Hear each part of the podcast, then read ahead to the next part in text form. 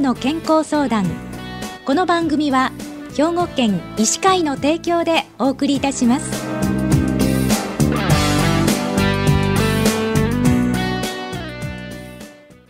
みんなの健康相談ご案内の広市加子です。今週は兵庫県医師会の常任理事でいらっしゃいまして医療情報担当役員の西口育先生にお話をお伺いします。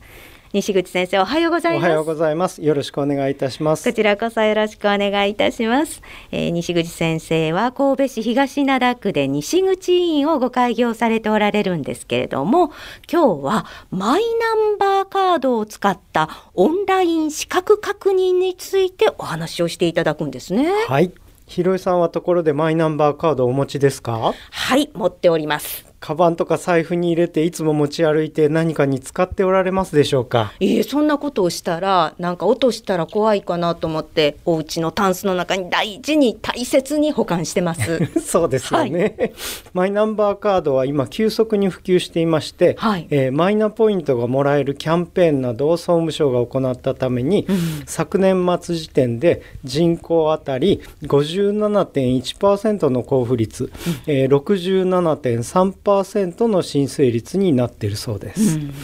マイナンバーカードと健康保険証を一体化して今までの紙やプラスチックカードの健康保険証を2024年秋頃に廃止する方針を発表しました、うん、従来の健康保険証はなくなる方向ですがマイナンバーカードの取得は義務ではありません。患者さんはまずマイナンバーカードを取得してください、はい、そしてマイナンバーカードを健康保険証として利用するためには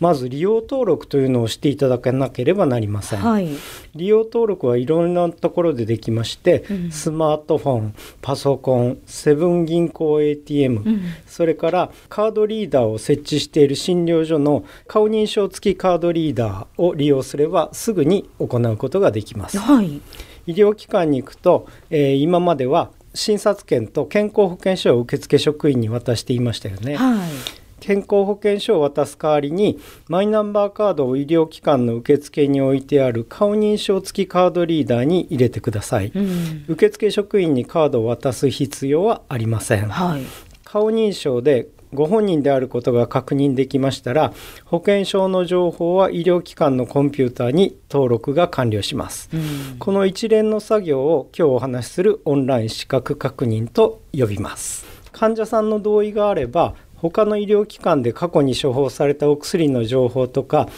特定健康審査特定健診と呼ばれているものですけれど、はい、の情報を医師が見ることができるようになります。お薬の内容とか特定健康診断の検査結果が分かれば同じお薬を重複して出すことを避けられますし、はい、えー、病状が良くなったか悪くなったかとかを評価することができます。うん、患者さんにとっては情報が多い方がより正確な診断や治療につながっていくということはメリットと言えるでしょう、はい、デジタル機器が導入されても少なくとも僕の診療所では、えー、受付職員の窓口業務が減った印象は全然ありません。ああ、そうなんですね。すあのマイナンバーカード用のカードリーダーを自費で購入しなければいけないんですか？え、あのマイナ保険証を利用するためにはカードリーダーが必要なんですけれど、はい、マイナンバーカードの電子証明書という情報を読み出して、はい、健康保険の情報を貯めてあるオンライン資格確認システムのサーバーコンピューターというのと通信して情報を得ます、うん、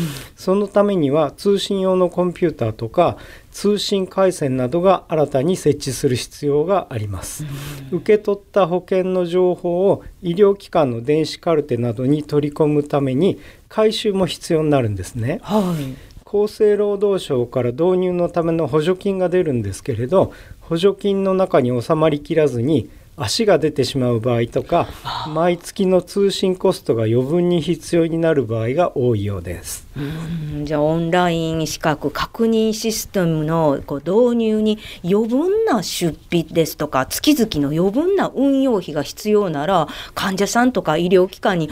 大大きなメリットがなければあまり普及しないですよね。はい、そうなんです。今までの健康保険証でも普段の診療には全く支障はありませんでしたから、昨年までは診療所への導入はあまり進んでいませんでした。医療機関と薬局にオンライン資格確認の導入を今年の4月からは原則義務化するということを昨年8月に厚生労働省が決定しました導入しない医療機関には根節丁寧な指導をするという罰則が設けられたものですから、はい、どの医療機関も大慌てでオンライン資格確認システムを現在導入しているところです、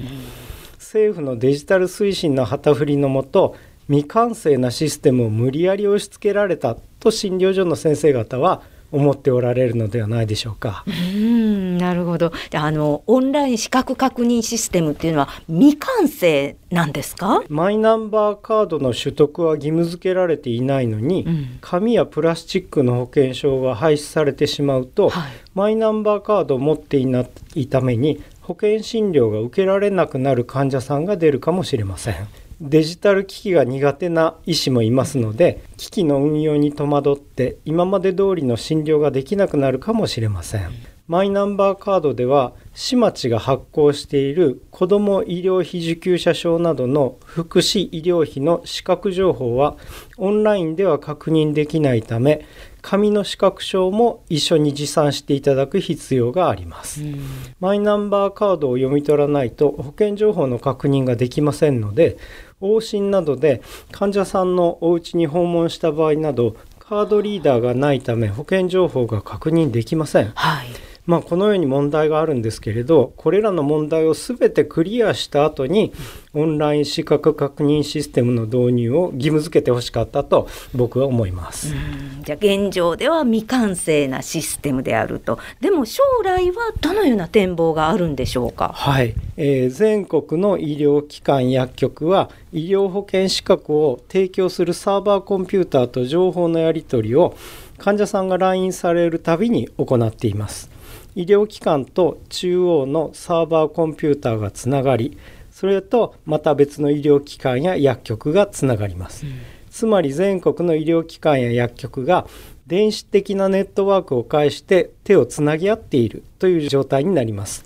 これが骨太の方針2022で示された全国医療情報プラットフォームというのにつながっていきます政府や厚生労働省が患者さんや医療機関に新しいデジタルシステムの導入でどんなメリットがあるのか繰り返し丁寧に説明しないと普及していくのは困難かもしれません。政府が推進する新しいデジタルシステムの導入にはいろんな利点やまた欠点もあるっていうのがよくわかりました。今日はどうもありがとうございました。ありがとうございました。今週は兵庫県医師会の常任理事医療情報担当役員の西口育先生にオンライン資格確認についてお話をお伺いしました。